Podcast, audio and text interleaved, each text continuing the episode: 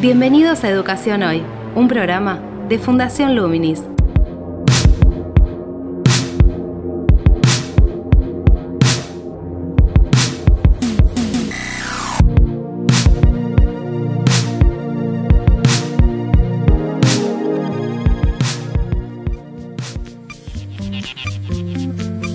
¿Qué tal? Soy Gabriela Torre y estoy dando comienzo a Educación Hoy, el podcast que realizamos desde Fundación Luminis abordando diferentes temáticas de educación en Argentina y en el mundo. En el programa de hoy vamos a trabajar sobre la educación sexual integral en el nivel inicial. Vamos a tomar en cuenta el contexto de, la pandemia, del aislamiento social preventivo obligatorio, del extenso tiempo que Muchos chiquitos desarrollaron partes de sus capacidades con sus familias, lo hicieron con sus padres, en la gran mayoría de los casos.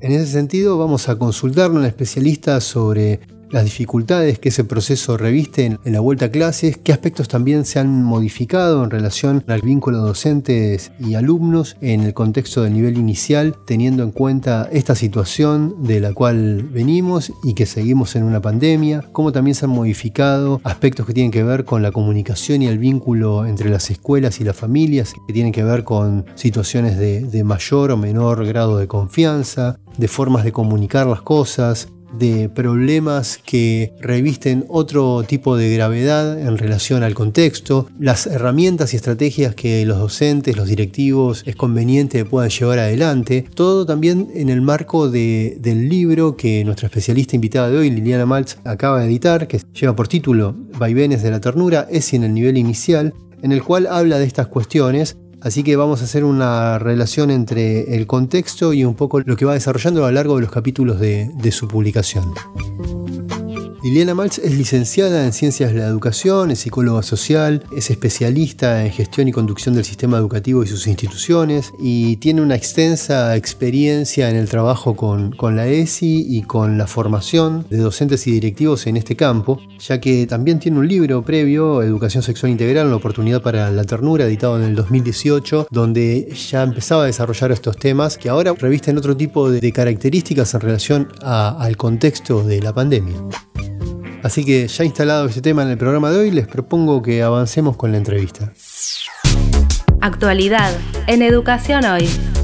¿Qué signos que dejó la pandemia en el proceso del aislamiento social obligatorio en los niños y en las niñas, ¿no? ya que estamos en el contexto de educación inicial, y en las familias también, observás que se han evidenciado en la escuela en este regreso a clases? En principio me parece que el contexto del ASPO y de la pandemia de alguna manera pusieron en valor toda la tarea de las y de los docentes que a veces estaba invisibilizada y apareció esta, cuestión del valor de un saber específico y, y, necesario. Creo que el regreso vino cargado con temores, con incertidumbres respecto de incorporar y empezar iniciando nuevos formatos a los que uno no estaba acostumbrado y que finalmente terminaron en una presencialidad completa, pero en las idas y venidas, bueno, hubo también que ir acostumbrándose o adaptándose o acomodándose. Con las ventajas en el nivel inicial especialmente de trabajar con grupos más reducidos, que esto siempre tiene algo a, a favor, y profundizar también el vínculo con las familias, pero a la vez también aparecían situaciones, sobre todo en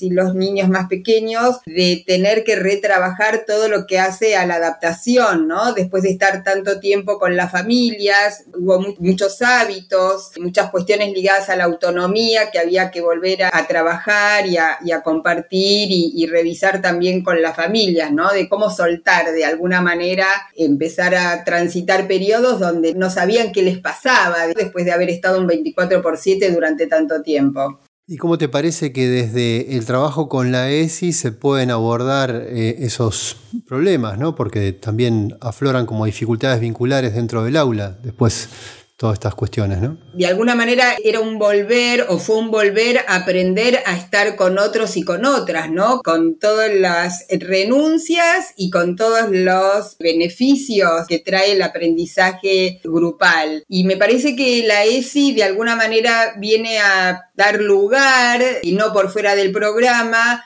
a las cuestiones vinculares que van pasando, ¿no? A poder pensarlas, a poder pensar estrategias específicas en función de cada grupo y sus cuestiones vinculares, a dar permiso para poner en palabras lo que va pasando, alojar las incertidumbres, acompañar a las familias con sus temores, digo, sin ningún hay que, hay que poner en palabras, pero sí generando escenarios o promoviendo espacios en los que esto se pueda hablar o se les pueda dar lugar, ¿no? A todas estas sensaciones, temores, dudas, ambivalencias, alegrías, por supuesto, también que se transitaron en esta vuelta. ¿Qué herramientas te parece que tienen que tener los docentes y los directivos entonces en ese sentido para trabajar desde la ESI estas cuestiones? Más allá de las capacitaciones que siempre, siempre son necesarias y entendiendo las capacitaciones no como un espacio donde uno baja contenido, sino espacios donde se reflexiona con colegas las cuestiones que nos pasan. Me parece que la ESI viene a permitir la posibilidad de hacernos preguntas respecto de cómo nos sentimos y qué nos pasa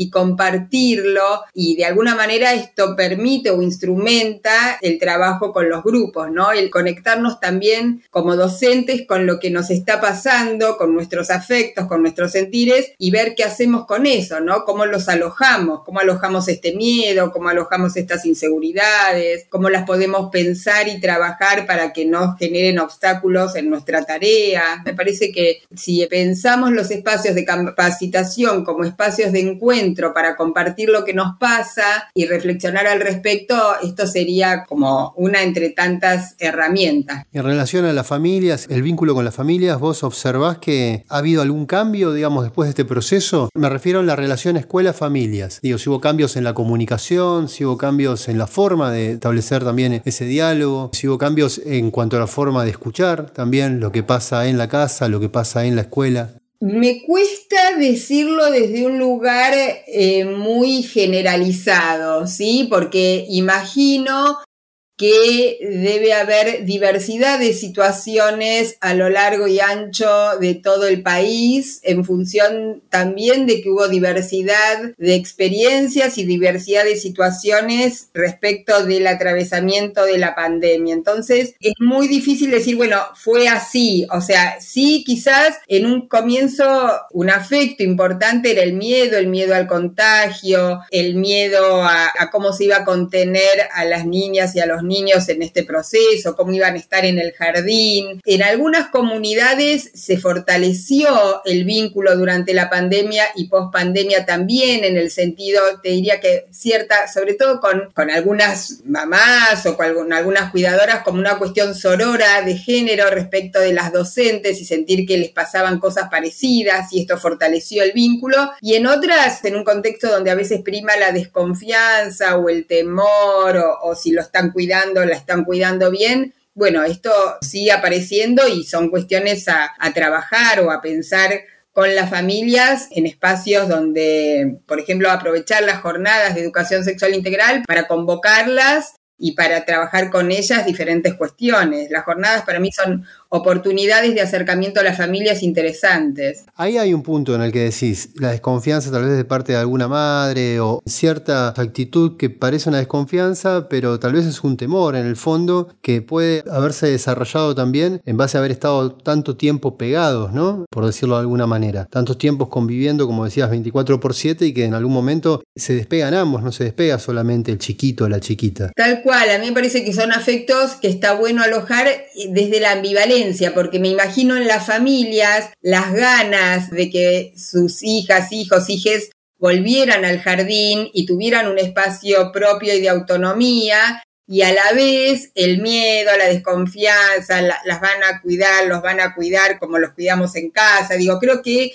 la ambivalencia y alojar estas tensiones de las familias, de las niñas, de los docentes, bueno, es parte de lo que la ESI invita a pensarlo, ¿no? Pero sí, yo creo que la desconfianza en general es un afecto que tiñe o está o pregna bastante la relación familia y jardín y es un afecto que amerita ser trabajado y pensar estrategias para que esto pueda pasar, digamos, de la desconfianza a la confianza, a pensar en un vínculo donde se apueste a un trabajo compartido y no desde un versus, ¿no? Familia versus jardín. El libro lo escribiste en el contexto de la pandemia y en relación a esto que estás mencionando, por título lleva Vaivenes de la ternura. ¿Por qué Vaivenes? ¿A qué referencias vos la cuestión de ese ir y venir, de esas idas y vueltas? El libro lo empecé a escribir antes de la pandemia, fundamentalmente lo terminé escribiendo durante el ASPO y los intercambios con la editorial y las correcciones fueron en, este formato de bimodalidad, de ir cambiando formatos. O sea, también el libro atravesó vaivenes en el proceso de, escritura, eh, porque el contexto, por supuesto, que incidía en la escritura, porque estaba escribiendo sobre el vínculo entre familias y escuelas. Y vaivenes, primero inspirada en una poesía de Juan Ross, que es un poeta que a mí me gusta mucho, que se llama Vaivenes de la Ternura, y porque me gusta pensar este vínculo en términos de vaivenes en el sentido de movimientos, en el sentido de devenires y no de estados fijos, ¿no? O sea, familias que son amigas o enemigas de la ESI, o la escuela culpable y las familias inocentes, o al revés, ¿no? Y, poder pensar esto, como hay cuestiones que se van transitando y de repente se avanzó y de repente tenemos que volver a, a retrabajar algunas cuestiones y hay momentos en que las familias y las escuelas se acercan y comparten y, y hay como espacios compartidos donde se avanza en este vínculo y hay alguna situación que o algún imprevisto que genera de vuelta alguna distancia que tenemos que volver a trabajar, ¿no? Me gusta sobre todo porque da cuenta de una idea de movimiento, no de estados fijos o de etiquetas. Y me parece interesante pensar este vínculo en términos de, de vaivenes. Y de ternura, que tiene que ver justamente con la empatía, con ponernos en el lugar del otro en tanto otro, ¿no? Y no pensar como si nuestro punto de vista fuera la única verdad, ¿no? Poder pensar qué le está pasando, por ejemplo, a esa mamá, a esa tía, esa abuela, ese papá, ese cuidador, cuidadora, por fuera de lo que yo considero como única variable o, como la verdad, ¿no? Poder empezar a entender que hay diferentes puntos de vista para poder generar ciertos acuerdos, por ejemplo. ¿Observás que esa cuestión de binomios encontrados, como mencionaste, tuvo algún tipo de modificación, siempre remitiéndonos a los contextos en los cuales vos transitás, ¿no? Las escuelas, los docentes, los directivos, las familias con los cuales vos tenés contactos. ¿Ves como que algunas cuestiones se han desmontado o, se han recrudecido en torno a antagonismos sobre la ESI en general o sobre aspectos de la ESI? Creo que por lo menos también en relación a, los jardines con los que tengo contacto hay diferencias. En muchos jardines se fortaleció muchísimo el vínculo post pandemia, como con más apertura, habiendo transitado una situación de tanta vulnerabilidad, tanto entre las familias como en los jardines, se, consolidó, digamos, una relación, se partió como desde otra base, e inclusive algunas directoras de Cava compartían algunos materiales de, esta última jornada Educar en Igualdad que se estuvo haciendo con hermosas intervenciones por parte de las familias, con muchísima participación, con muchísimo compromiso, con muchas ganas de formar parte de de, alguna propuesta y en otras no tanto, digamos, ¿no? Pero muchas directoras con mucho orgullo, compartían con mucho orgullo como los frutos de todo el trabajo que habían estado haciendo intentando acercar a las familias. Y cuando hablo de etiquetas o binomios, digo, a veces desde la escuela se tilda una familia como que es enemiga de la ESI, ¿no? Y no se ve que atrás de esa, entre comillas, enemistad hay mucho miedo, hay mucho temor, hay mucho prejuicio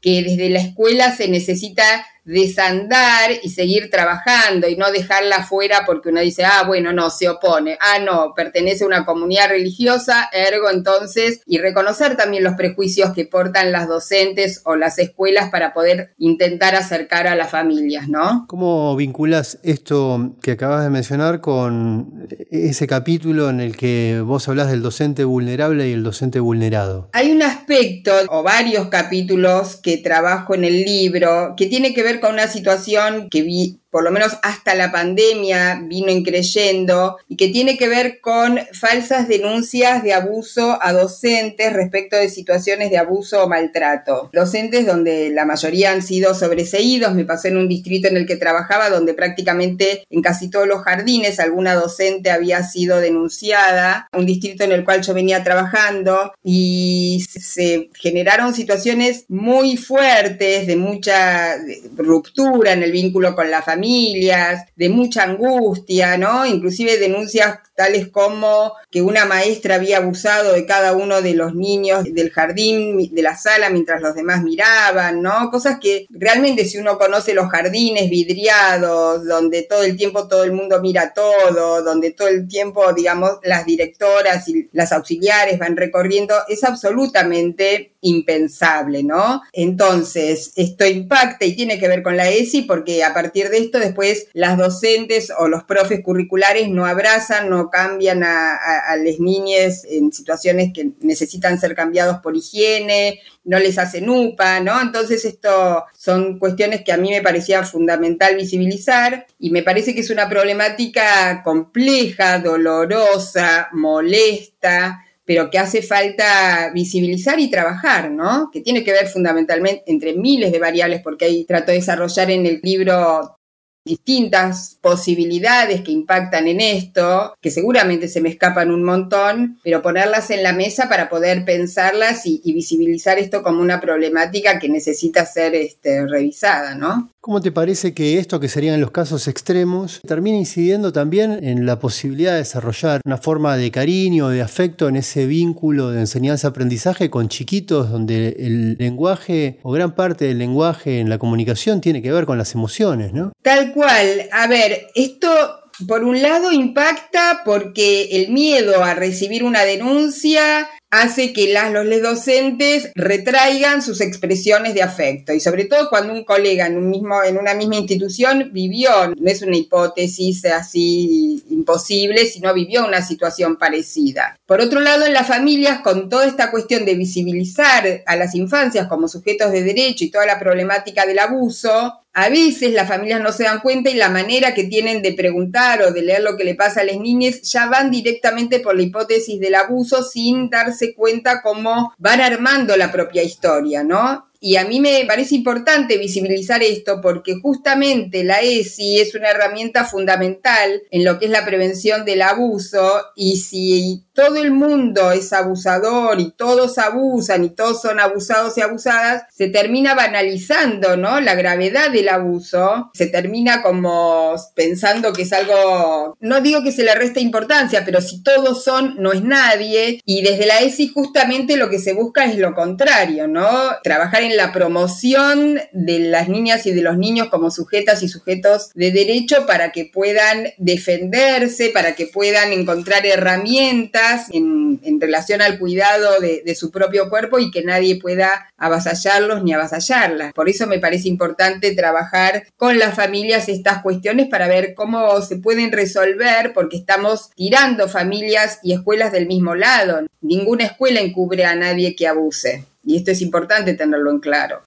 Hay un montón de problemas en el entorno socioeconómico, cultural, que afectan también las emociones de los chiquitos y de cómo lo expresan, ¿no? Digo, siendo que la ESI trabaja sobre el aspecto emocional, vincular, o la posibilidad de abrir canales también de comunicación, de expresión, bueno, ¿cuáles son las, las líneas o las estrategias o los temas que a vos te parece que tenemos que estar atentos a esto, hacer foco para trabajar pedagógicamente en estos puntos? A ver, a mí me parece que hay una cuestión central que la ESI viene a poner en valor el marco de derechos, ¿no? Entonces me parece que el derecho a una vida digna, el derecho de las niñas y de los niños a ser escuchados, el derecho a la higiene, por ejemplo, el derecho a la salud, son derechos que la escuela tiene que ayudar y promover para que estén garantizados, sobre todo frente a una situación de tanta desigualdad que eh, se profundizó y mucho. Eh, durante toda esta pandemia, ¿no? Poner en palabras, ¿no? Las situaciones que duelen. Hoy leía que en el mundo, no sé si son 5 millones los muertos por COVID, ¿no? Me parece que hay algo de poner en palabras y, acompañar a quienes están duelando también o han perdido familiares para poder acompañar en este tránsito, ¿no? Y entender al cuerpo y, y la salud desde una perspectiva integral, ¿no? O sea, sostener todos los cuidados que hacen a los protocolos y a la higiene, pero el cuerpo y la salud en la perspectiva integral justamente es alojar también los afectos, alojar, como decíamos antes, las ambivalencias, promover la circulación de la palabra, acompañar, escuchar, promover situaciones vinculares y grupales donde lo comunitario se vuelva a poner en valor, ¿no? Fortalecer lo comunitario al interior de cada jardín y el armado de redes con los organismos que sean necesarios para poder ayudar y acompañar en la defensa de los derechos, inclusive ligados a situaciones de violencia de género que también se han incrementado durante la pandemia, ¿no? Poder participar o acompañar en el armado de, estas redes para sostener a familias que han vivido situaciones de violencia. Me parece que en ese sentido la ESI tiene mucho para aportar en este tránsito. Te invitamos a participar de Educación Hoy a través de las redes sociales de Fundación Luminis, arroba Infoluminis o nuestro sitio web www.fundacionluminis.org.ar.